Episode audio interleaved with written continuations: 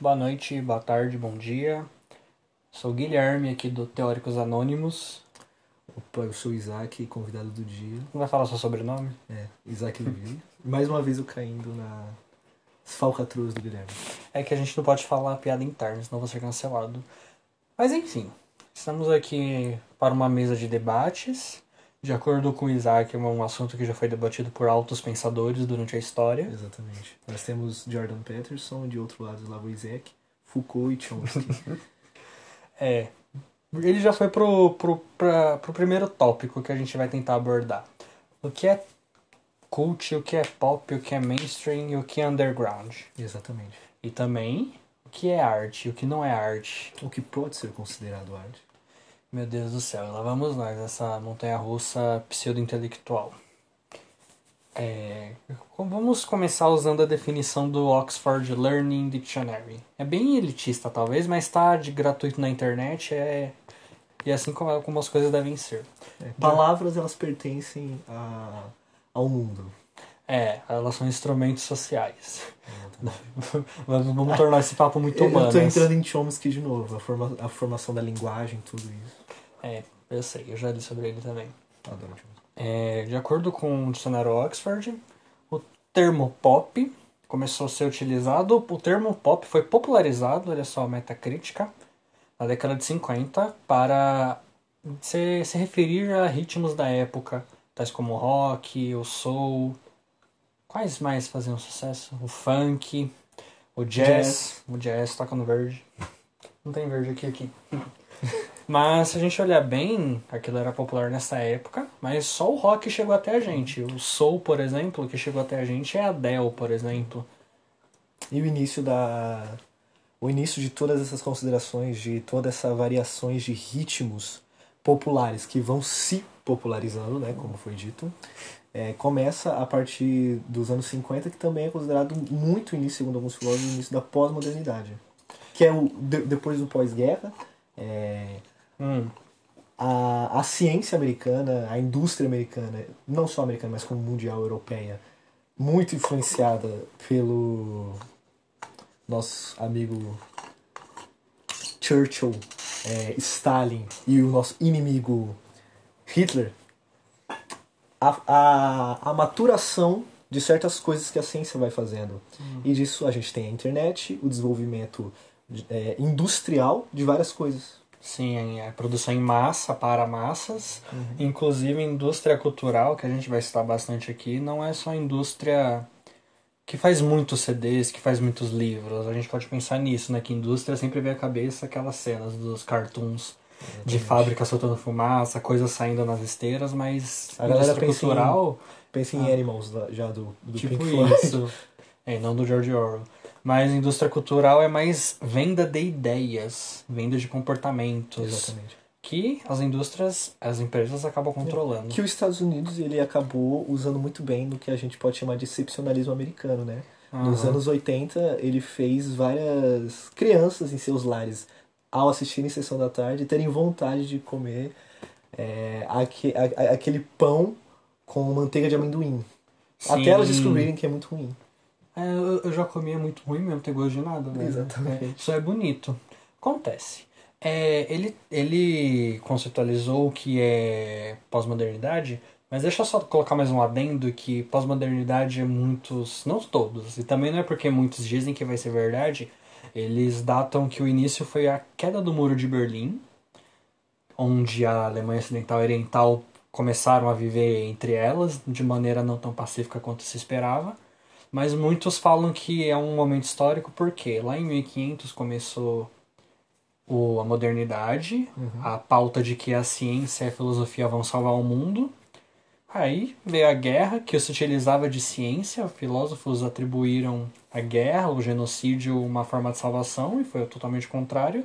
E no pós-modernismo, é quando se estabelece que cristianismo, budismo, ateísmo, filosofias, todas podem conviver sem escolher uma a outra. Então a gente está vivendo essa pluralidade de ideias. Agora, vamos voltar um pouquinho, a gente conceitualizou algumas coisas sobre a música pop. Por exemplo, a gente citou o que que era famoso na década de 50. Agora, o que a gente vê como, como fama acaba sendo os nossos hits do carnaval, a Anitta, a Pablo Vittar, Luísa Sonza, agora Groove. Que todas seguem uma mesma fórmula para poder vender.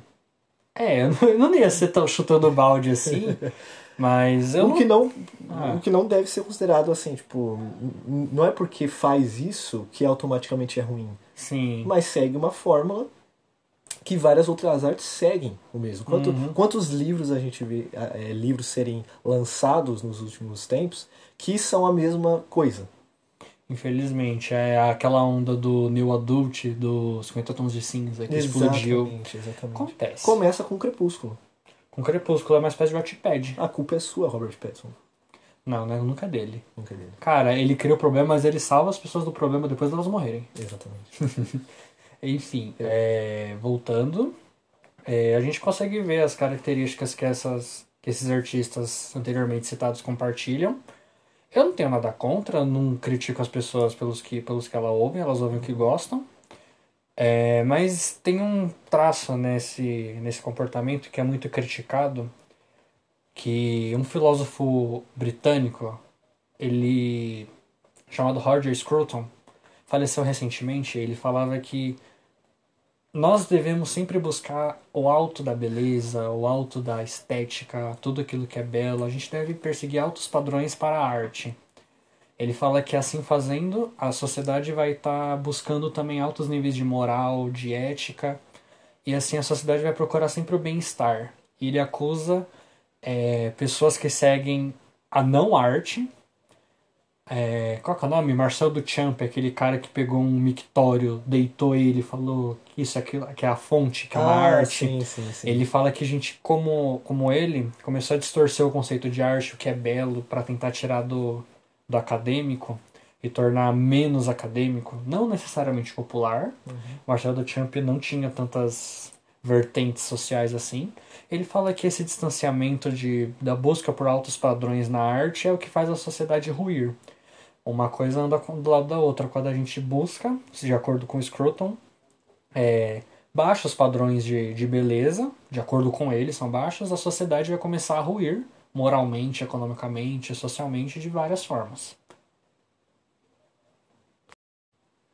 É, dando seguimento muito ao que o Gui estava falando, em relação ao que pode ser é, considerado arte, a gente entra agora nesse assunto. É, a gente vai tentar. A gente vai tentar. Como é que fala? Descortinar se tudo que é pop não é arte. Tem gente que fala que. ah, por exemplo, as cantoras supracitadas, a Pablo Vittar, a Anitta, são as novas roupas do imperador. Tem um conto medieval no qual o rei.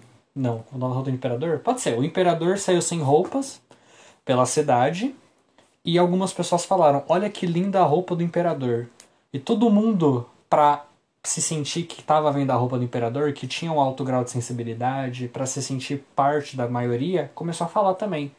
Nossa, aquela roupa também é muito bonita, olha aquele sapato, um monte de gente vendo o imperador nu e apontando as roupas como se fossem bonitas só porque pessoas críticas é, que estão na moda estão afirmando isso até que alguém chega e fala, gente, o imperador, o imperador está nu.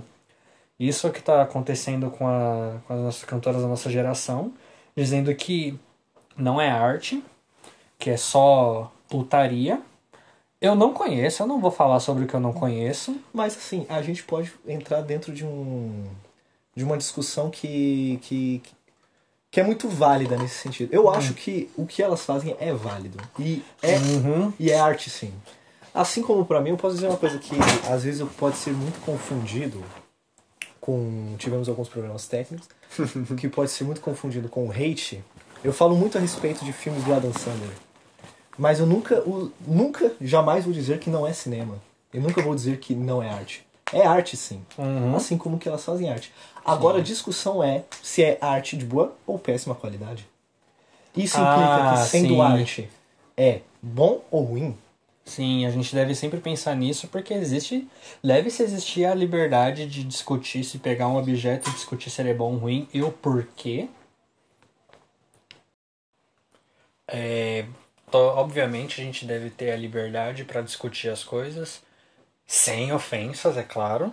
sempre respeitando a integridade, mas a gente deve sempre olhar para um livro, para uma música, para uma dança, refletir sobre o que a pessoa sente, o que conhece, sobre, sobre aquela arte e falar: ah, isso aqui não é bom.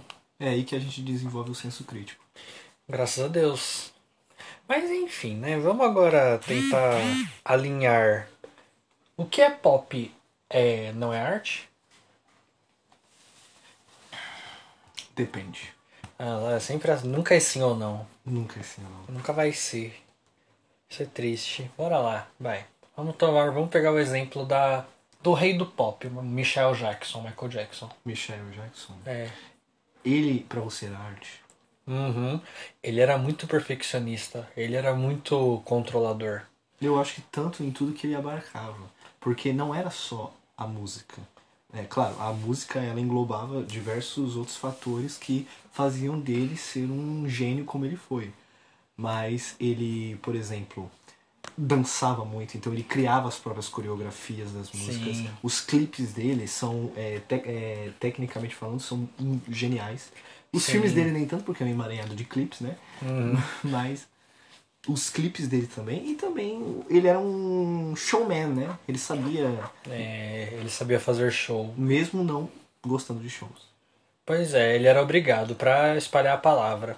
Exatamente. Mas ah, Olha ele, só é o de que- uma, ele é uma de uma época diferente. Olha o que a arte fez com ele.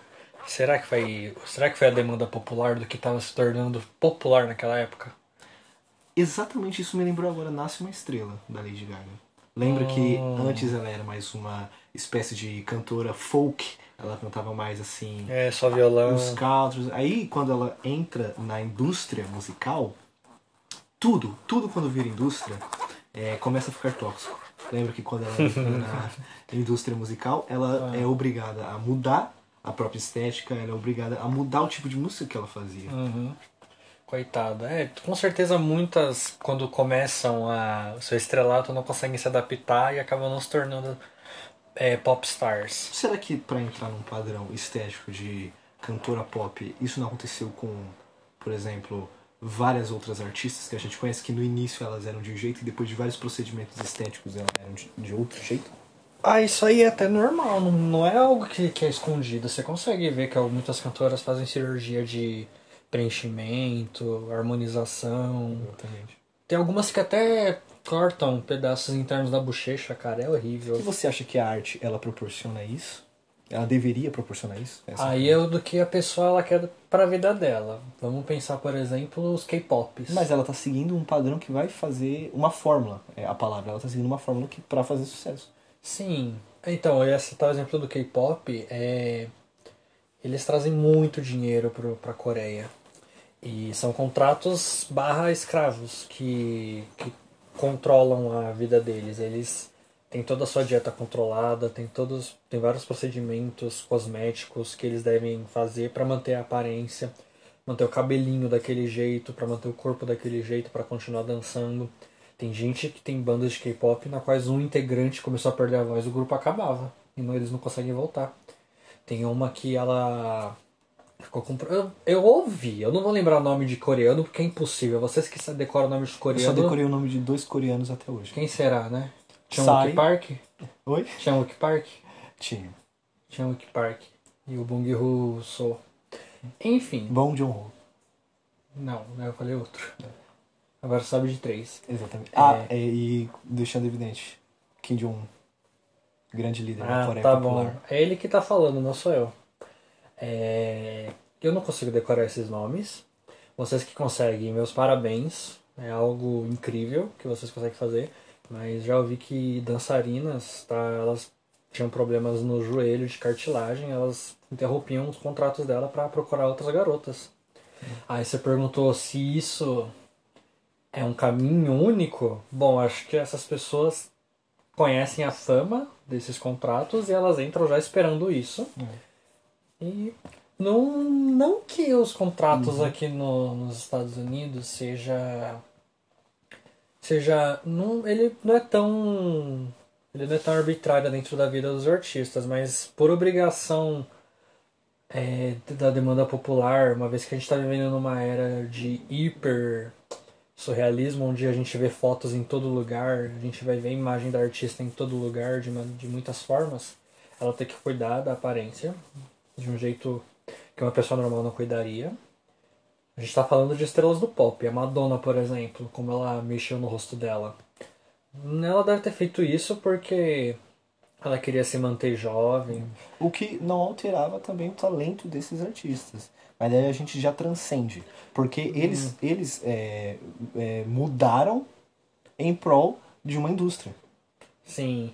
Tanto que você tem a Madonna porque ela mudou muito o estilo dela. O pop dela mudou muito. Do Michael Jackson até onde ele morreu em 2009, era de. Era bem trabalhado, era bem orquestrado, era bem esculpida a sua arte. A Madonna, ela foi sempre se aglomerando com o que estava fazendo sucesso. né? Lá no começo dos anos 2000, por exemplo, a gente vê que ela fazia bastante coisa parecida com a Britney, com a Christina Aguilera. Aí ela foi escalando no que estava se tornando popular, do que as jovens mais ouviam. Ela fez parceria com a Nicki Minaj, por exemplo, fez a Beach a Madonna em 2015. Eu ia citar isso né? agora. Esse é muito bom, que aparece um monte de cantora referenciando ela. E esse beat a Madonna é extremamente plastificado. Esse é um monte de efeito sonoro, editado, não tem. ó, Dentro de uma fórmula para fazer sucesso. Pois é, é. Talvez. Será que tudo se resume a, a fórmulas, a fórmulas? Não, porque agora eu consigo enxergar, por exemplo, existe uma grande diferença entre fórmula e estilo. Hum, há, há casos e casos que confundem fórmula com estilo. Por exemplo, para, a, para uma fórmula de sucesso, para uma fórmula para vender, você vai ver que é, a indústria ela vai se separar, por exemplo, do da originalidade do seu autor. hum. Tanto que muitas vezes. Quem, compô, quem compõe a música não é quem canta. Isso é Exatamente. extremamente- Isso é muito normal. A Adélia era compositora antes de ser cantora. Mas é que a gente pensa, como então uma fórmula é criada? Porque eu acho que é um movimento. é, Ele é involuntário dentro da sociedade, o que é popular nunca se mantém popular. A Katy Perry não. Ela é muito diferente do de uma Caliutes, de uma Cardi B, por exemplo. Do Alipa também. Apesar de compartilharem traços semelhantes E da a Dua sua Lipa agora é estética. cult. Agora ela é cultuada? Agora é- Ah, a Billie Eilish começou pop barra cult, porque ela era estranha, weird. Agora canta bossa But nova. I'm so creep. Ah, ela, ela fez cover de Radiohead. Eu creio que não. Eu estou fazendo uma Ah, referência ao que a música que todos se identificam. Eu não. I'm a waiter. Não, não, não, não. Depois eu falo a música que eu me identifico do Radiohead. No surprise. Não. Enfim, é... estávamos comentando sobre como surge uma fórmula. É. A- a- Acho que é importante no primeiro momento a gente diferenciar a fórmula de um estilo, né? Evidente. É. Estilo é o que o autor, é, é bom frisar isso, o autor, ele vai é, colocar dentro da sua arte. Sim. assim, Quando ele for produzir algo, ele vai colocar o seu estilo. Há um exemplo, vou dar aqui o exemplo mais popular e mais cultuado dentro do que a gente estava falando. Hum, lá e vem. ele é um cara muito interessante para falar disso, né? que é o próprio Tarantino. Ele tem o seu estilo muito bem definido. É, é bem característico. A gente sabe que é um filme do Tarantino pelo estilo. E a gente vê que não é uma fórmula para vender.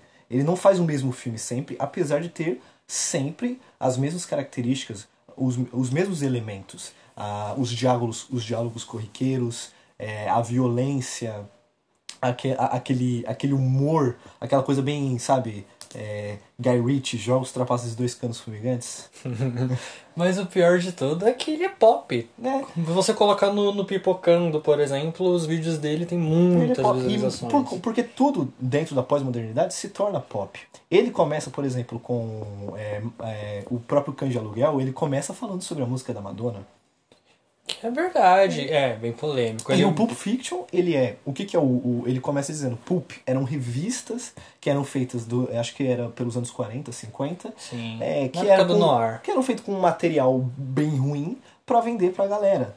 Porque eram histórias de detetive, inclusive o Batman começa dentro das revistas Pulp. Uhum. É, e ele é o, o diretor da pós-modernidade. Ele e todos aquela leva de diretores dos anos 90, como até o próprio Paul Thomas Anderson, Eles são diretores que estão fazendo filmes sobre os filmes que eles assistiram. Porque o Tarantino ele passou É. a, a vida toda assistindo filme, então ele começa a fazer filmes sobre Ele filmes. trabalhou, acho que por 6, 7 anos numa locadora. Se a gente trabalhasse Uhum. Numa numa, loca- blockbuster. numa locadora, a gente não ia prestar. Exatamente. Eu ia roubar tudo. Acho que não ia precisar roubar, cara. é verdade. Então, imagina se roubasse um filme que você queria e quando você fosse lá tentar alugar ele não estivesse lá, é tipo uma biblioteca. Exatamente. É, Tarantino consagrou o pós-modernismo como gênero no cinema. Exatamente. E é pop. Ah, bom, O que não quer dizer que seja ruim. Só resumindo em poucas palavras, é mais ou menos o que o François Truffaut disse lá na década de 60. Um estilo é composto de duas coisas: a visão do autor sobre o mundo e a visão do autor sobre a arte que ele está usando. Exatamente.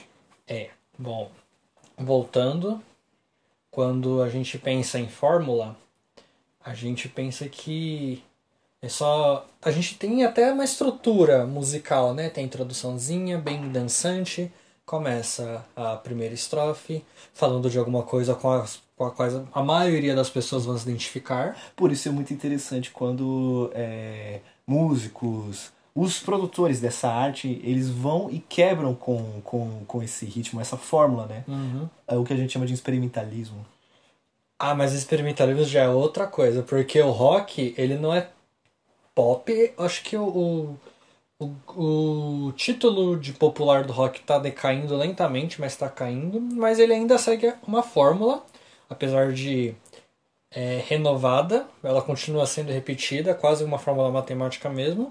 Quando você fala de rock experimental é outra coisa, cara. Você fala de gente batendo em, em balde, gente imitando carneiros, esse é o tipo de coisa. Que quebra com a fórmula de, de um certo- Sim, sim, sim. É o que a gente vê também no, no cinema também. É porque o rock ele não segue a fórmula do pop.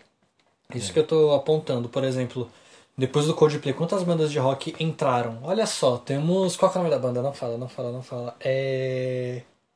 Caraca, qual que é o nome daquela banda? Meu Deus do céu, que tá fazendo sucesso no TikTok. Maneskin. Um bando de italianos Hum, Nunca gays ouvi falar. cantando. Olha como você curte, cara. É o cara que canta Begging, Begging You. É só esses Ah, caras. sei, sei. Cara, vê os shows deles. Vê os shows deles. É um desfile de moda. Parece Jojo Bizarre Adventure. E eles ficam se be- se beijando, se lambendo, se esfregando. É algo bem. A pergunta que fica. bem estranho. E eles estão populares porque eu acho que o que está popularizando eles agora é, é essa maleabilidade de tocar no assunto LGBT. Eles estão lá fazendo essas coisas.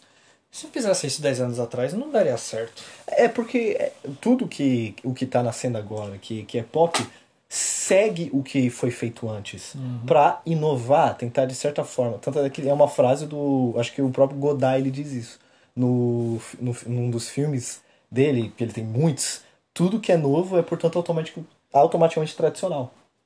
Pois é, uma coisa que me fez pensar, uma hum, fórmula que está sendo seguida, é uma fórmula muito boa. Muita série está incluindo personagens negros, personagens é, mulheres que não são fracas, Uhum. mas também existe aquele padrão, até na década de, de 90 e começo do novo milênio, as mulheres feministas elas eram muito fortes, tá ligado? Elas eram todas muito bravas, tipo, não encoste em mim. Uhum. Como se só pudesse ter uma mulher muito frágil ou uma mulher muito forte. Não existia É, meio termo. Eu acho que Agora o tá melhor tendo, exemplo que a gente pode ter disso é 10 coisas que eu dei em você. basicamente. Será que o bardo, Heath Ledger. o bardo Shakespeare, ele já preveu isso quando escreveu como é que é o nome? A Megera Indomável. Megera Um Indomável? Nossa, é mesmo, né? É É, que- o mesmo roteiro. 10 coisas que eu dei em você é uma adaptação. Uma adaptação, caraca, Shakespeare pop. A pós-modernidade utilizando o Shakespeare como uma de suas grandes referências. Não sei se sinto da dele, mas pelo menos a- as ideias chegaram até Não, nós. não tem como fugir de, do bardo. Não tem como fugir do bardo. Se bem que ele talvez nem tenha existido. Você Você já viu a acredita teoria de que o nisso? Shakespeare não existiu? Já, já. Não sei, cara. Não sei. Só sei que o nome dele, o nome de batismo dele era Guilherme. Talvez eu seja Shakespeare. Ah, então tá bom. Você era casado com a Anne Hathaway? Parece que você Gostaria. esperava.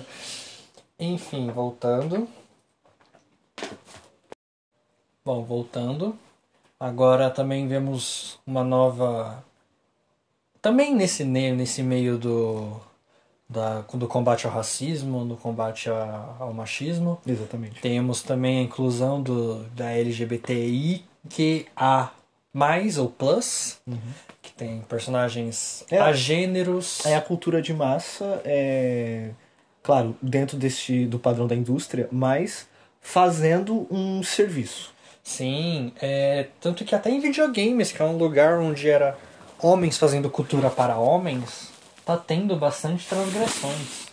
É, eu encontrei aqui um RPG feito por um por um homem negro, ele é LGBT também, o nome dele é Alan Cudiccio. Ele é ele é me- o pai dele, acho que é italiano, a mãe dele é africana. Ele criou um RPG baseado na- nas mitologias africanas, cara. É muito interessante. Deixa eu falar o nome aqui. Isso é maravilhoso. As Crônicas de Wagadu.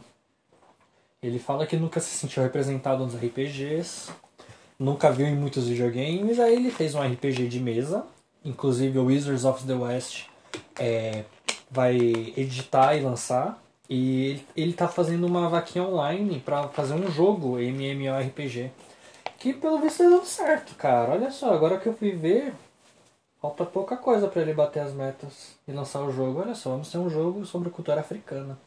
Essa é uma fórmula que eu acredito que é muito boa, porque é uma falta de representatividade e é muito tóxica, é muito Hum. É por prejudicial. causa que a cultura como um todo, tanto a, é, como cinema, música, literatura, tudo é infelizmente contaminado por esse sentimento eurocêntrico, Sim. por esse colonialismo é, in- infe- diabólico que, que nos inflama. É, eu não lembro quem foi o pensador que falava que quem vendia escravos, quem colonizava, é, tinha medo da cultura do, do oprimido. A gente consegue ver porque não tem muita representatividade do, da cultura africana. A gente viu, graças a Deus, recentemente no Pantera Negra. Mas só, precisamos de mais. né? Só, apenas. É, então, nem a DC ainda se deu esse trabalho. Mas enfim, as coisas vão mudar. E a DC tem material pra isso. Tem, é, porque eles são. eu não- Eu não sei o que que se passa na cabeça da Warner sobre, que- sobre o quesito cinema, velho. Enfim, já que estamos falando sobre, sobre super-heróis, e a fórmula da Marvel pra fazer filmes? Hum. Tem um filme, tem um filme, tem um vídeo do, de um canal chamado Esse é o The momento Take. que eu começo a ficar com os cabelos brancos. É, um pouco mais baixo, coloco um óculos assim bem quadradão ah, e falo com um sotaque levemente italiano. que por acaso ele não tem. A gente tá falando do Martin Scorsese. Em sua polêmica afirmação no Twitter. De que Marvel não é cinema, pois é, são comparáveis a parques de diversões. E Olha o cinema só. não deve ser divertido. O cinema não é divertido. O cinema gente. deve fazer você chorar.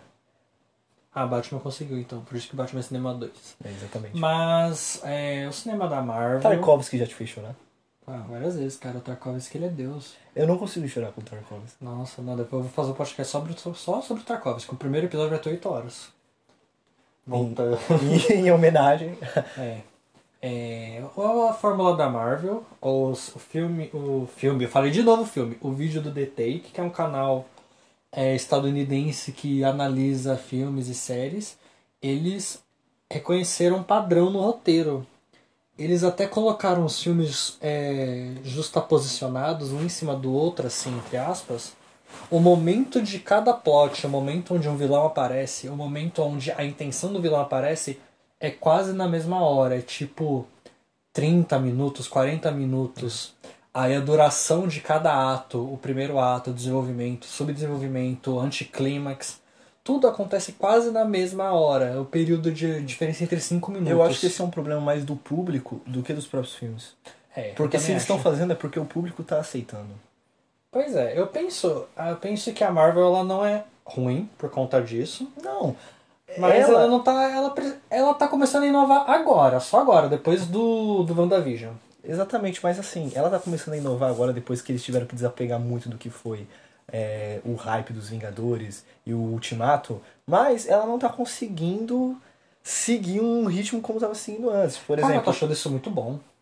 cara, mas Eternos, por exemplo. A Eternos eu não me deu o trabalho de assistir. Então, ele, ele, ele é, propõe agora novos heróis, novas pessoas, mas assim, cara, ele não consegue diferenciar a mesma coisa de antes. eu imagino, os personagens não Uhum. O devem que ter não é um tanta problema. O profundidade. que, o que não é um problema. A gente vê vários, dentro da, da cultura popular, da cultura pop, várias obras que a gente gosta bastante todos seguem aquela coisa da jornada do herói. Hum, Jornada do Herói. A jornada do herói. É Senhor dos Anéis, Harry Potter, Matrix, Sim, sim. todos eles. E tudo isso começa dentro da Bíblia Sagrada. É, Jesus é o primeiro. O primeiro é Moisés. Ah, então tá bom. A jornada do herói começa com Moisés. Eu esqueço que Jesus veio depois de Moisés. Desculpa, eu sou poser, cara. Ah, cara, é que você está discutindo aqui com um grande. um leitor voraz da Bíblia, Torá e diversos outros livros sagrados de religiões. Ah, então tá bom. Incrível como não é de direita. Mas seguindo dentro desse pensamento, a gente vê que não é o problema você é, seguir no ritmo de que outras obras seguiram antes, como Harry Potter, Senhor dos É Anéis. que acaba sendo inevitável. É, Isso fica eu ele... entendo. O Homem-Aranha, o primeiro do Tobey Maguire, ele tem essa jornada do Uhum. herói. O que eu quero, o que, mas o que eu apontei nesse, no cinema da Marvel, que ele é dividido em fases, eu não vou saber qual fase é qual.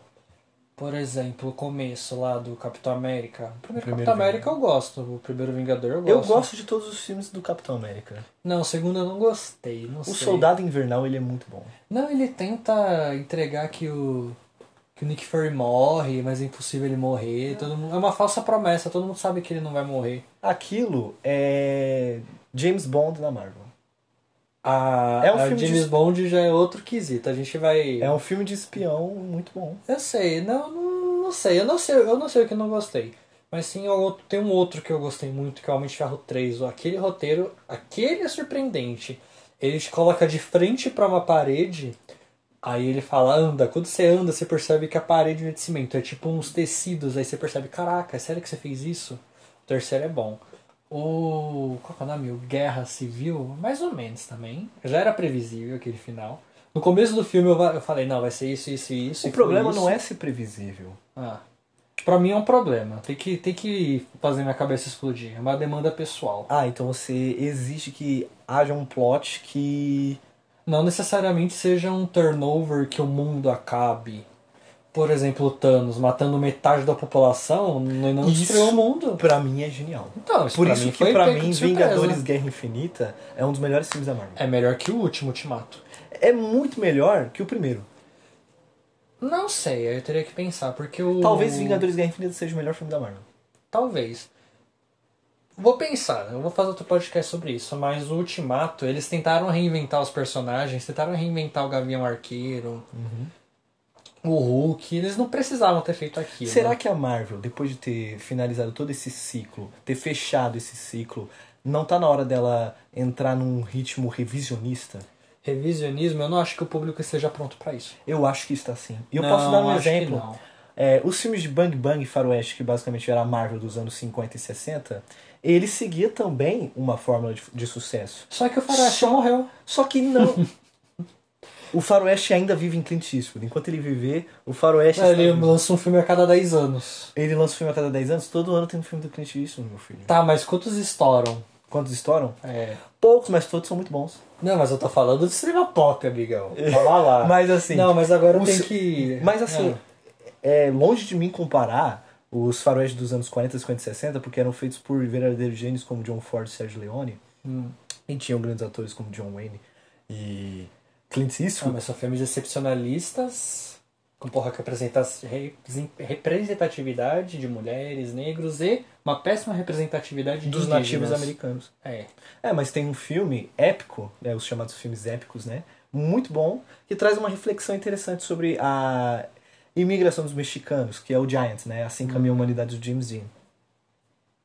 Nossa, eu assisti esse filme faz muito tempo. Eu, E lem- vocês acabam de tem- descobrir eu- mais um filme do James Dean. eu tenho lápis. Vocês de acham que isso memória. aí existe juventude transviada?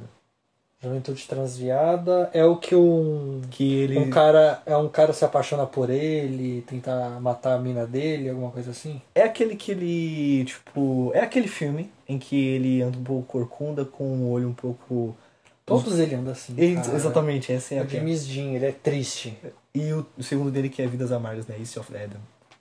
Ah, esse, é- esse é o que eu mais gosto. Mas voltando pro cinema da Marvel, Exatamente. agora a gente. tem Tá Eu acho que falar- ela deveria sair desse ritmo e entrar num- agora num revisionismo. E eu, como eu disse, o público tá preparado pra isso. Eu acho que não, não é um revisionismo que ele precisa. Porque nos eu anos acho- 90, quando Ah, o Clint Eastwood, Clint Eastwood lança Os Imperdoáveis, ele traz um faroeste Hum. revisionista que foi muito bem aceito pelo público. E depois a gente tem Bravura Indômita dos Irmãos Coen, Até o faroeste moderno, né? o- é, Não, mas aí é que a gente tá falando, a Marvel, ela é uma empresa, ela quer fazer dinheiro. O Clancy Oates não pensava nisso, ele Tá bom, pensava em fazer o revisionismo.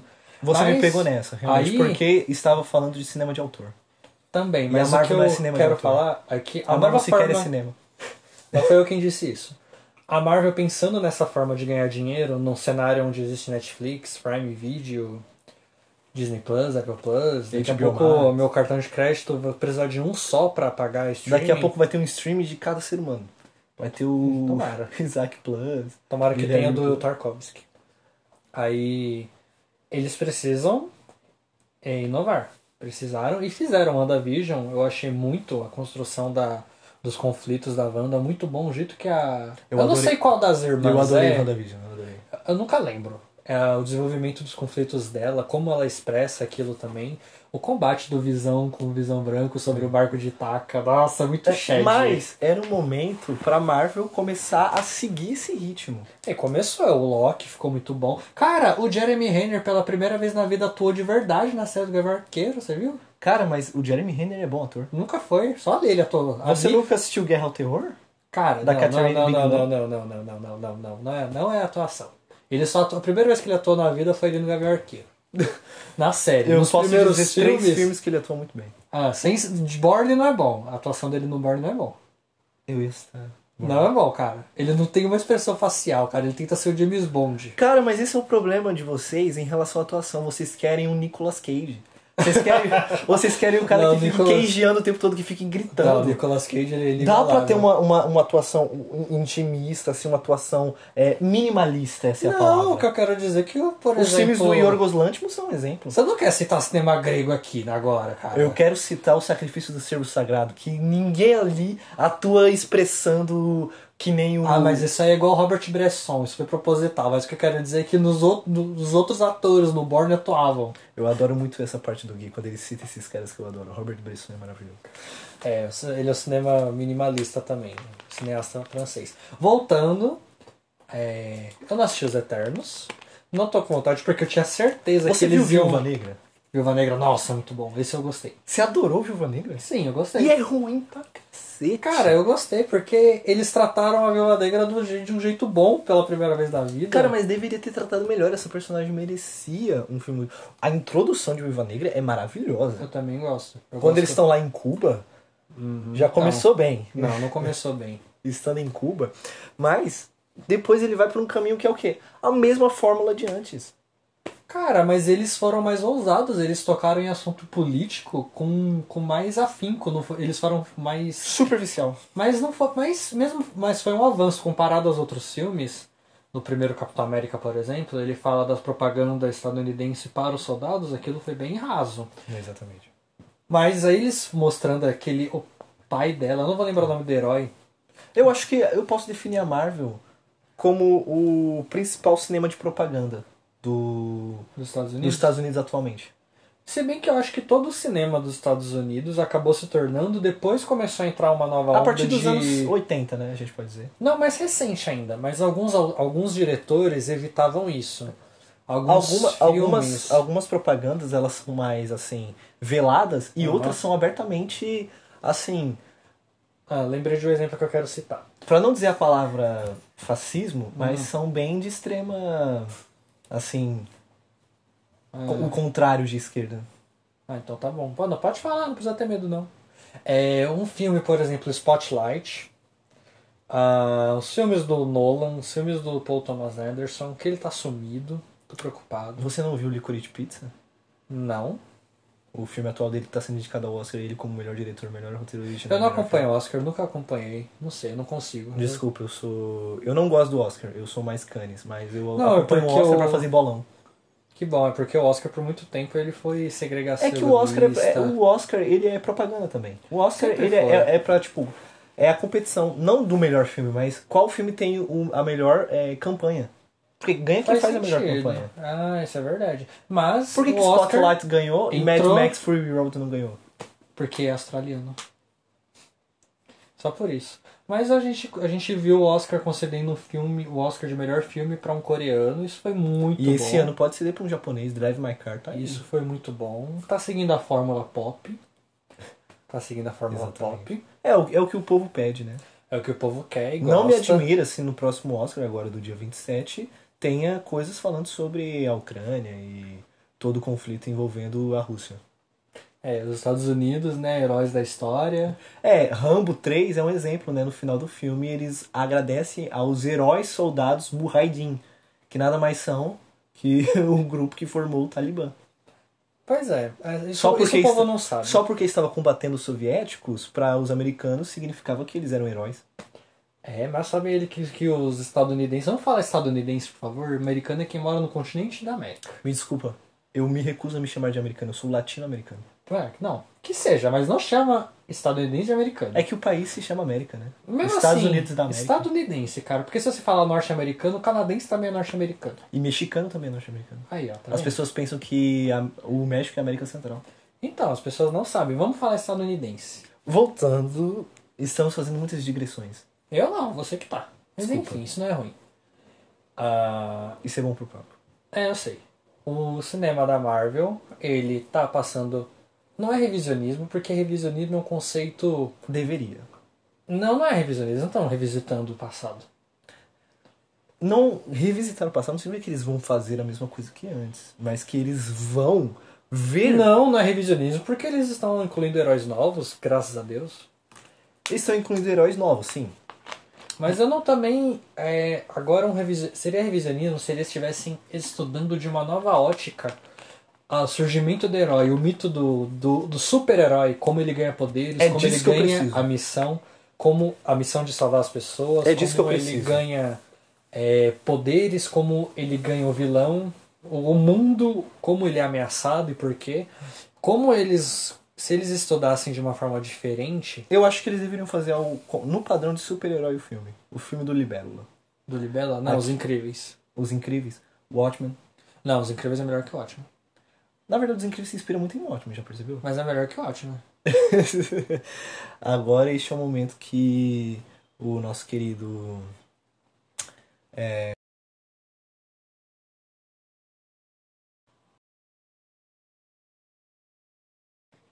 Esse é o momento que o nosso querido Frank Miller é, acaba de se mover em seu túmulo. Sim, eu acabo de declarar que ele está morto. É igual a Olavo de Carvalho. Exatamente. Cara, o Olavo de Carvalho não fez um, um vídeo falando ainda sobre a Ucrânia, eu tô preocupado, cara. É, mas ele fez um vídeo falando sobre. Não falou sobre o Monark. sobre o cu. Pois é. É, isso, isso, isso, isso- e disso ele entende. Será que vale um filme revisionista sobre o Olavo de Carvalho? Porque fizeram um filme sobre ele, né? O Jardim das Aflições. Muito bom, cara. Eu preciso assistir esse filme, mano. Deve ser muito bom. Deve ser muito bom assistir com a família. Os pingos nos ex devem adorar esse filme. Você viu esse programa da RedeTV? É RedeTV ou Jovem Pan? Não tem ideia, meu pai que assiste. Deve ser Mas isso, eles estavam entendeu, Jonathan? falando, cara, que ele deveria entrar na lista de heróis intelectuais do Brasil do lado de Machado de Assis. Olha que ousadia, um astrólogo terraplanista que dizia que a pandemia não existia só porque defendia um presidente, está sendo que estão querendo condecorá-lo como um grande pensador. Mas aí a gente entra num quesito também. A Gamben, que é um filósofo de extrema esquerda, ele diz que é, a Covid, a pandemia, tudo isso é loucura. Não, não tô é, politizando nos dois lados, porque os dois lados falam merda. Exatamente. Mas pelo Eu- amor de Deus. Eu só queria trazer o exemplo do Agamben porque eu acho absurdo. O Mas ele Agamben- é, mas eu não acho que ele é popular igual o Olavo de Carvalho. Não, não. Eu não peguei a referência. Calma aí. Retor- Retornando aqui sobre Marvel e a cultura pop. É, a demanda sobre filmes de super-heróis foi genialmente criada pela Marvel. E somente ela tá monopolizando. Agora a gente está tendo é, a tentativa da DC de bater de frente. Mas a gente vê um universo não muito organizado para isso. né? Eles estão com outro plano. Acho que eles não vão querer fazer isso porque eles já segregaram o Coringa do Ben Affleck, que é um ótimo começo. Eles acertam aqui e ali, mas eu acho que eles estão muito mais preocupados em, em fazer uma coisa aqui que agrade o público. Mas eu acho que passou de fazer uma reunião da Liga da Justiça. É, não dá mais. Eu acho que eles tentaram seguir a Fórmula Marvel e não conseguiram, então eles estão com um novo plano na cabeça. Eu acho que o Liga da Justiça do Zack Snyder já, é, já, já ficou de bom tamanho. Aquilo pra mim é cinema 1. Tá bom, tá bom, não é Tarkovsky.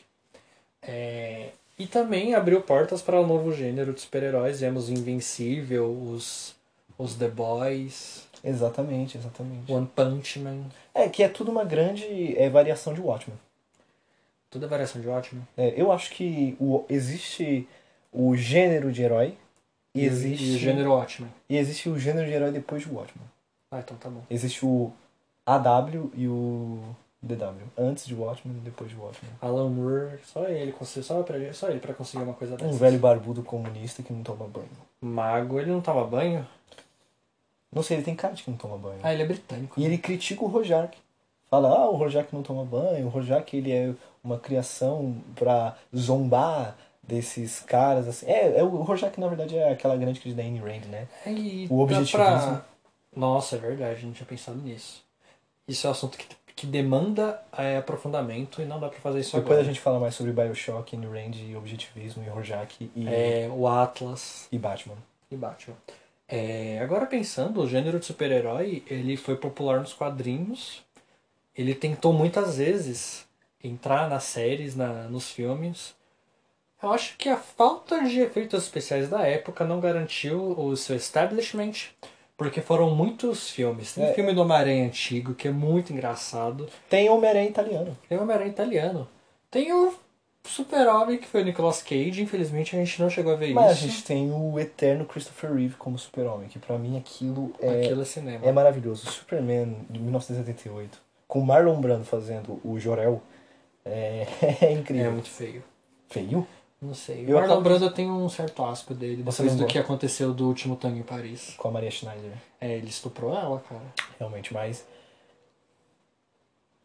a Maria Schneider, ela é, é- é- Scher. se eu não me engano, é Schneider, é um nome alemão, né? Cher. Scher. É. Maria Scher. Se escreve Schneider, mas é alemão, cara. Imagina um alemão falando Isaac Levi. É a forma como ele fala. Eu não posso Foda-se, tá criticar. errado. Oxi. Não, não, não, não, não, não, não. Não vai falar meu nome errado, não. Eu me esforço pra falar o nome dele Cê- certo. Eu não vou me esforçar pra falar o nome de um francês certo. Ah, não, tô falando de qualquer lugar do mundo. Africano, chinês, russo. Vou tentar descobrir como se fala é que há certas certo. línguas que você não só fala, que você também tem que emitir um som, tipo, Ah, eu tem vou me umas, lí- esforçar. umas línguas indígenas, africanas, Mas é que Scher. você tem que fazer, você tem que fazer um, tá ligado? É, tô ligado. Mas. Voltando, estávamos aonde? Ah, eu lembro, vai, lembra? Superman de 1978. Hum. bom. e o Tim Burton fazendo Batman. Ficou muito bom, cara. Nossa, Ficou maravilhoso. É mano, porque Jack ele foi. Nicholson, muito Eu bom. acho que o, o, o Batman do Tim Burton foi o que firmou agora o Batman como sombrio. Antes o Batman era- Agora? antes o Batman não era sombrio, o Batman do Tim Burton. Antes do Batman do Tim Burton, o Batman ele era uma coisa. Ele era aquela coisa assim, como é que era o nome? Adam West. Não, é, é Adam West o nome do cara? É, Adam West. Então, Que ele tem sobrancelha. Exata- que usava uma cueca. Era aquela coisa, co- como o vídeo do Max lá no Entreplanos, que ele fala que o Batman era totalmente brega. Aí com o Tim Burton ficou aquela coisa que o, o, o fã do Batman sempre quis. Aquela coisa Frank Miller, aquela coisa Batman Cavaleiro das Trevas, aquela coisa Batman estre- de extrema direita. Bom, é eleitor de Bolsonaro. né? Se vocês lerem o Batman Cavaleiro das Trevas, vocês vão entender. Pois é, é neofascismo o nome disso. Exatamente. É, e quanto a esse nova, essa, nova leva, essa nova geração de heróis, é, eu tava falando como a DC e a Marvel tentavam incluir isso no audiovisual, no cinema e nas séries de TV, e não conseguiram. Uhum. Por muito tempo a gente viu esporadicamente filmes como Cavaleiro das Trevas Ressurge, trilogia do Sam Raimi. Pou- São poucos casos realmente que se sobrepõem. Tinha um Superman, um Homem de Aço de 2005, Dois- é- é o Homem de Aço do Zack Snyder de 2012. Aí a não, ma- é a- o Homem de Ferro. Não, Homem de Ferro não. Homem de Aço, alguma coisa assim. Não, é é que tem o Superman de 2006. Hum. Esse daí realmente é, é só Superman e é- acho que é Superman o Retorno, inclusive o nome. Uhum. Que- Que e- não emplacou também tanto. assim. Pô, mas eu gostava muito desse filme quando era Eu criança. também gostava, mas não emplacou. É porque ele é meio assim, hum, é um super. Mas a gente teve o Smallville. Oh, Pois é, cara, por muito tempo eu assistia e não sabia que se tratava do Superman. Eu adorava. E também tava estabelecido nos desenhos. O X-Men que a gente assistia no almoço, o Liga da Justiça sem Limites. Jovens Titãs. Até mesmo nos anos 80, né, com Super Amigos. Uhum. Então, isso Homem, não pássaro era, e isso, menino pássaro. isso não era tão pop assim, porque o que tava Ah, nessa era popular. época entre as crianças. Isso é uma coisa. Agora, O que, que é o He-Man? o quê? O He-Man é popular. Todo mundo. É, ele chegou até a gente porque ele é um homem gay. Na época em que não se podia ser gay.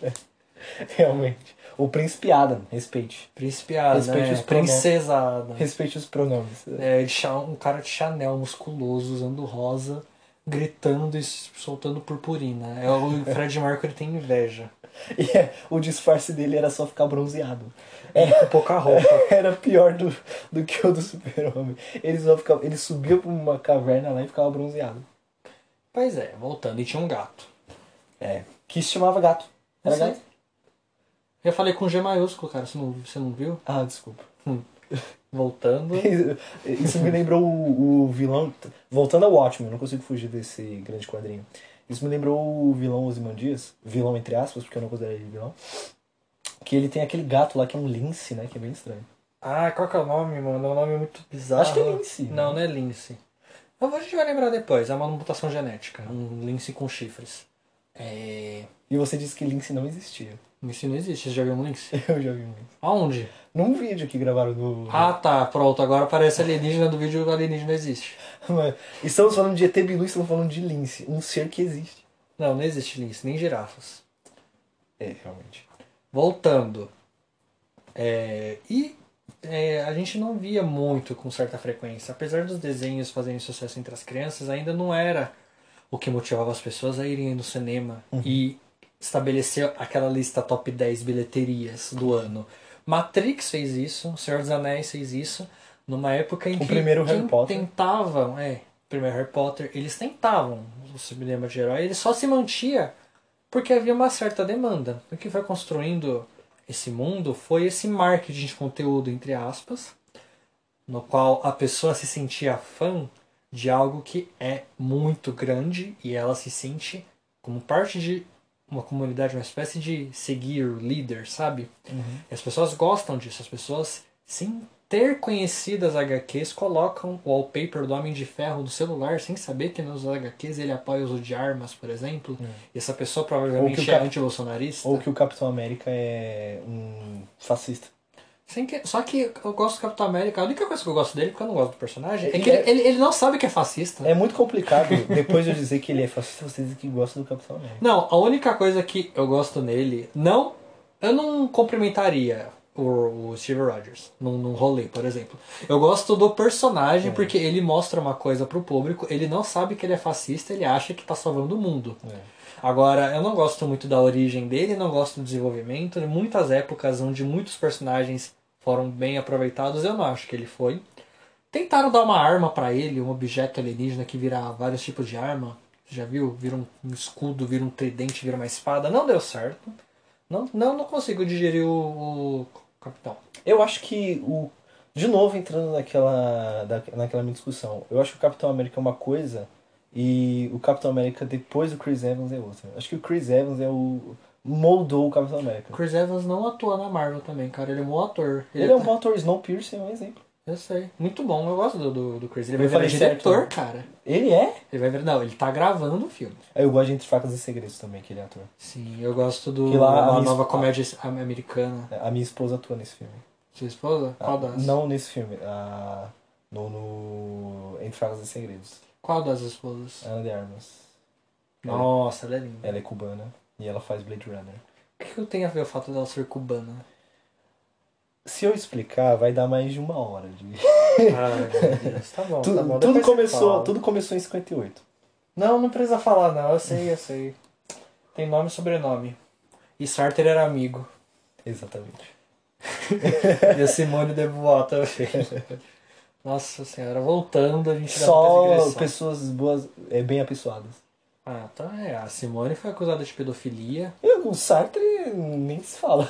Pois é, acusada. Não tô dizendo que ela Ele, foi. o Deleuze e o Guattari, eles, escreve- eles, é, eles é, assinaram um abaixo-assinado para diminuir a, a, a idade de consentimento. Hum, não sabia disso. Era uma união sinistra desses filósofos de... é, Extrema esquerda. de, de suborno Universidade Soborn era uma i- união sinistra para poder é, legitimizar essa prática terrível. Uhum. Pois é, que bom que não foi. Exatamente. Voltando. é, E agora, para finalizar o segmento sobre cultura pop. Fin- finalmente a gente vai dar a, a gente vai dar resposta para a pergunta que não quer Eu falar. não, porque quem tá falando de veredito aqui é você. Vamos dar o veredito. Eu não. E a responsabilidade Ele vai que- estar no seu colo Quem tá, também. falando, quem tá falando é o Isaac. Marvel é cinema. Tá bom. Às vezes. Às vezes. Às vezes. Às vezes. Me Às dá um vezes. exemplo de quando não foi. Eu acho que no. Deixa eu pensar. No Thor 2 não foi. Exatamente, no Thor 2 não foi cinema. Não foi isso. mas mesmo. no Thor 3 foi muito cinema. Foi, eu gostei do 3. Por causa da crítica que eu achei. A grande questão é: Marvel é cinema às vezes. Depende se eu gostei ou não. Aí você tem que perguntar pra mim. É, ele é o próximo cineasta que vai ganhar o Cannes, o Urso de, de, de Ouro, o Leão de Prata, Festival de Veneza, Gramados, Festival de Beniza é muito bom. Veneza, é, voltando aqui. E o prêmio, grande prêmio do cinema de Cuba. Isso existe mesmo? Existe. Nunca, E- se, eu não, se eu não ouvi falar, não existe, cara. Existe o grande é, prêmio de cinema do Helena Maria. Isso eu não- também, se eu não ouvi falar, não Que existe. sou eu que sou o, o jurado. É, você do seu próprio filme, né? Mas, voltando, né? é, novamente. Se, é, mas agora, o... Marvel, a Marvel, ela é arte. Eu não acho Ela é arte. que tudo é seja. arte. Não, peraí. Eu não, seja, eu não acho que seja cinema de autoria. Não é cinema de autor. Mas existe aquele conceito de autoria coletiva. Porém, eu não acho que esse seja o foco. Eu também não acho que esse seja o foco. Eu acho que eles estão focados na indústria. É eles indústria. Estão, é, aquela, fa- é aquela grande frase do nosso querido e finado Heisenberg. Hum. Que ele tá no ramo do império. A Marvel, infelizmente, está no ramo do império. Do É. imperialismo americano também. Tem que. É, ele fala império porque o modo onde você se movimenta nesse campo, nesse mercado, é igual ao império. Você tem que dominar o Exatamente. terreno. E A a Marvel é, Marvel, ganha a dinheiro. Disney, né? O rato, A Disney é mais, mais imperialista ainda. o maldito rato, ele, ele dominou tudo. Faz tempo. Daqui a pouco ele vai tentar comprar o Facebook e vice-versa. Ele comprou Star Wars. comprou Star Wars, por exemplo. Por que George Lucas? Por que você deixou fazer isso? Deve ter sido um cheque bem gordo, mas enfim. E o de George Lucas não precisava. Ah, mas ele não tinha tanto interesse assim mesmo. Ah, cara, o George Lucas é maravilhoso. Tava mais na mão dos fãs que estavam fazendo livros, séries. O Clone Wars da, do Cartoon Network é muito bom. Não tem dedo do Uhum. George Lucas. Tem uma frase muito boa do Arthur Tuoto, que ele diz assim que o George Lucas faz mais cinema, faz mais mise-en-scène com é, 100% digital do que o Inhárito com aquela coisa louca de luz natural e... Não que eu concorde com isso, mas eu acho essa frase maravilhosa. Ah, e aí tu também tentou explorar o gênero de super-herói e conseguiu. Bird, Só que foi um Birdman, gênero Birdman é um exemplo. de o que? De Watchmen? Birdman é um exemplo do que eu queria dizer. De é, filme de herói revisionista. Não que seja um filme Então, de herói. é o- sobre o gênero herói, não sobre é, o herói. É um filme autoconsciente. Na verdade, é um filme sobre um, um, um cara que fez filme de herói já. Uhum. É, é, é- é a batalha dele contra a, o desejo dele de produzir arte. E você vê esse filme, acho que talvez seja uma das grandes discussões. Caraca, faz sentido isso. Ele, tem, ele tentando fazer arte. É, ele, ele, por exemplo, quando ele começa a escrever, ele, ele faz aquela adaptação, ele compra os direitos daquele livro lá. Uhum. é, e todo mundo chama ele de. Qual é a palavra certa? Todo mundo chama ele de. hum, a- alguém que se acha muito e não é aquilo. Pretencioso? Pretencioso. Por isso o chamam tanto de pretencioso. Assim como muitas outras coisas são pretenciosas. E. Por quê? Porque ele quer fugir do personagem que ele fez nos anos 80, que foi o Birdman. Hum. E o próprio Michael Keaton, é, que fez o Batman. dos anos- Pois é. é. muito interessante a gente ver o Michael Keaton nesse papel. E ele começa o filme meditando e flutuando. De cueca de vovô. Pois é. Agora, uma coisa que eu queria voltar também é que a Marvel também não tem a obrigação de seguir Exatamente. esses padrões cinéfilos, que a maioria. É que a maioria tem uma mania de perseguição que eles acham que o- existem realmente um grupo de cinéfilos que faz uma caça às bruxas a- ao cinema comercial. Eles realmente acham que tem os caras que sentam ainda, tomando chá. ainda irá existir. Não sei, cara, não é tão forte assim porque os cinéfilos não estão Eu diria que são mais pessoal prepotente na internet que quer sentir mais. Mas o cinéfilo, por É. tem cada definição, vez ele mais- ama cinema. Tem cada vez mais cinéfilo. E, e outra coisa, tem, Não, eles tem, tentam cine- ser, tem cara. cinéfilo que, que, que quer que esses filmes sejam ruins. É, eles E querem só eu acusar. sendo cinéfilo, eu quero que o filme seja maravilhoso porque eu amo cinema. Eu, Uhum. eu quero ter uma boa experiência com o filme. Eu não quero, eu não vou Uhum. assistir, ah, é uma bosta isso. Não, eu vou assistir, eu vou ver se é bom porque eu quero que o filme seja bom. Eu quero me sentir entretido. Então se eu vou assistir Velozes e Furiosos, Transformers ou qualquer fi- outro filme da Marvel, eu quero que o filme seja bom.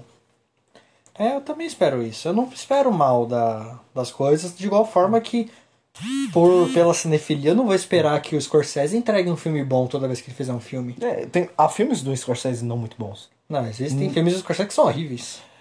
Essa parte já eu discordo, mas isso é um episódio. Não, Que tá no não, futuro aí. Não, não, não, não. Não é bem assim que a banda toca. Não é porque é o cara conceituado que vai acertar toda vez. Não, por exemplo, eu não gosto de muito de Gangues de Nova York.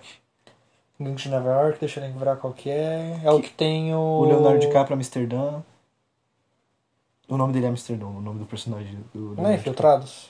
Não, os infiltrados de Depar- de Departed é muito bom. Gangs de Nova York. Que é que tem o Daniel Day-Lewis. Católicos, Hum. Ah, protestantes. nossa, eu achei que era outro filme. Sim, sim, sim, sim, sim. sim, Eu não lembrei. gosto muito desse filme. Nossa, mas esse filme tem uma das cenas mais geniais que eu já vi na minha vida. O cara tá lá pra matar o Daniel Day-Lewis. Exatamente. Ele tá lá interpretando um cara que é amigo dele. Quando tenta matar o Daniel Day-Lewis, ele tá tão focado no papel que ele salva o Daniel Day-Lewis. Ele poderia só não ter deixado. Exatamente. Não, ele poderia ter deixado. Aí o trabalho dele estaria feito. É, Então, eu não gosto muito desse filme. Não gosto muito. Isso significa que ele não é, tipo. É porque eu, eu já vi muitos filmes do Scorsese. Acho que eu vi toda a filmografia dele. E, pra mim, é, há filmes dele que estão muito abaixo do. do. do. do- da- de- em que- no quesito qualidade, mas, em sua grande maioria, os filmes dele são geniais. É. Fala um filme ruim do Scorsese pra mim. Um filme ruim do Scorsese. Teve alguns que eu assisti. Eu nem vou lembrar o nome, cara. Eu passei muito por cima que eu não quis terminar. Kundun, Nem conheço esse que é um filme sobre o Dalai Lama. Sim, Uau. o Scorsese tem um filme sobre o Dalai Lama. Bom saber. Eu vou, eu vou lembrar, eu vou lembrar, eu vou dar uma olhada depois. Eu, eu tinha uma listinha, mas dar eu não isso. mexo nela em dois- desde 2016. É pra isso que serve o Letterboxd. Na Leatherbox é legal desse podcast. Não, Me sigam. não fala mais o nome. Me sigam no Letterboxd, gente. Eles não devem ter Leatherbox. Uma última vez. Me sigam no Letterboxd antes de eu ser censurado pela polícia do Gui. Neles, os caras que estão ouvindo não vão ter Leatherbox. Vai ter sim. Você quer apostar? Que se você que tá ouvindo tiver Leatherbox e seguir o Isaac, manda um salve pra ele. Isaac Monteiro. Por favor, me sigam. Enfim. A, a descrição é luta de classes e cinema. Meu Deus do Eu céu. sei que você acabou de rachar o bico com essa frase que eu disse. Será? É um anônimo, a gente nunca vai saber. Exatamente. voltando aqui, vamos só finalizar essa parte de que é definido como beleza algo que é uma experiência catártica, é uma experiência profunda, que só é alcançável através de obras de arte é, de cunho. Como eu posso dizer? De cunho estético, estético é diferente de belo, é diferente de belo. Uhum. Então, o- a Marvel, ela emociona. A Marvel, ela gera discussão, porque a gente está tratando de cinema. Tem o conceito sociológico de convergência cultural que está acontecendo, que eles estão conseguindo pegar pessoas no mundo todo e colocar em um centro cultural onde todos falam a mesma língua, entre aspas. Exatamente. Uma pessoa com uma camiseta do Thor na Índia vai conseguir entender que alguém que tem uma tatuagem do martelo do Thor aqui no Brasil, eles vão saber do que se trata. Exatamente. Isso é, isso é. Isso eu não sei dizer se é muito bom. Não disse que é. É. Eu disse que é uma convergência cultural. Mas, voltando, né? Dentro daquilo que você disse, é, se ela faz aquilo, se a Marvel faz aquilo e funciona, então É o único interesse deles. ela cumpre com o seu papel de Uhum. arte. Aquilo funciona como arte? Te fez rir? Te fez chorar? Te fez é, entrar num estado de, de, de emoção? Não, Não sempre. sempre, claro. Mas... Mas, É que tem uma coisa que eu tenho que admitir. co- Muitos voltando ao que eu fãs- falei dos filmes do Adam Sandler. Não, não, não, peraí, se o peraí. filme do Adam Sandler te fez rir, Ah. ele já cumpriu o seu papel. Porque é um filme de comédia que tem que fazer Eu rir. não lembro se eu já ri com algum filme dele. Cara, eu já ri com muitos filmes da Adam Sandler. eu já li com outras coisas que são muito mais polêmicas, mas voltando aqui, uma coisa que eu tenho que tirar daqui de dentro. As pessoas tratando. Uma coisa é você gostar de um diretor, uma coisa é você gostar de uma indústria, uma coisa é você gostar de uma empresa. Agora, você chegar à idolatria e dizer que é a maior coisa que já foi feita, que é a coisa mais genial, que é a coisa mais inovadora, que não, algo antes nunca parecido foi feito. Independente se é Marvel, independente se é Scorsese, ficar idolatrando. Independente se é o isso, poderoso chefão. é, idolatrar bom, alguns diretores, idolatrar Marvel como se fosse a coisa mais genial que foi feita. Pelo amor de Deus, não faz isso perto de mim, não. Pelo amor de Deus, não, não, não, não fala essas coisas. Não sei, não.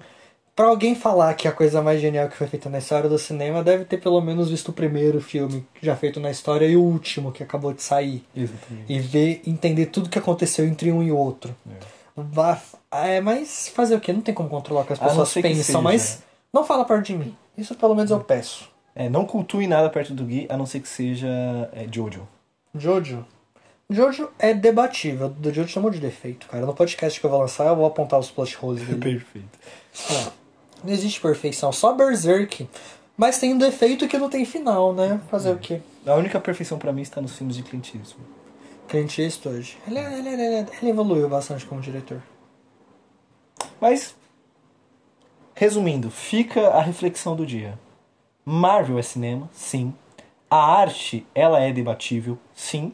E você não é ninguém pra dizer se algo é ou não é arte. Nem- Não, é que eu acho que ninguém é. Mas eu tô falando da idolatria.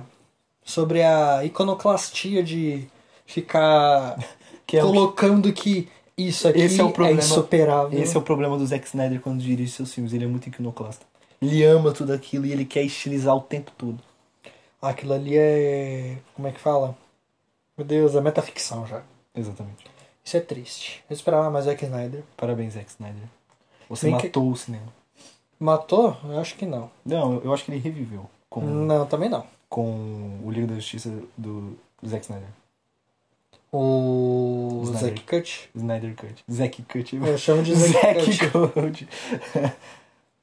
É, eu acho que por enquanto é isso. Obrigado. prolongaremos o debate em outros episódios. Obrigado por ouvir. É essa é a minha primeira participação aqui. Espero voltar novamente. Vai voltar sim, relaxa. Amém. Amém. Sem acento, que é pra ser o verbo. Ó. Boa noite, boa tarde, bom dia. Fiquem com Deus. Ou Da- não. Dá-lhe tricolor paulista. Também talvez não. Enfim, até a próxima.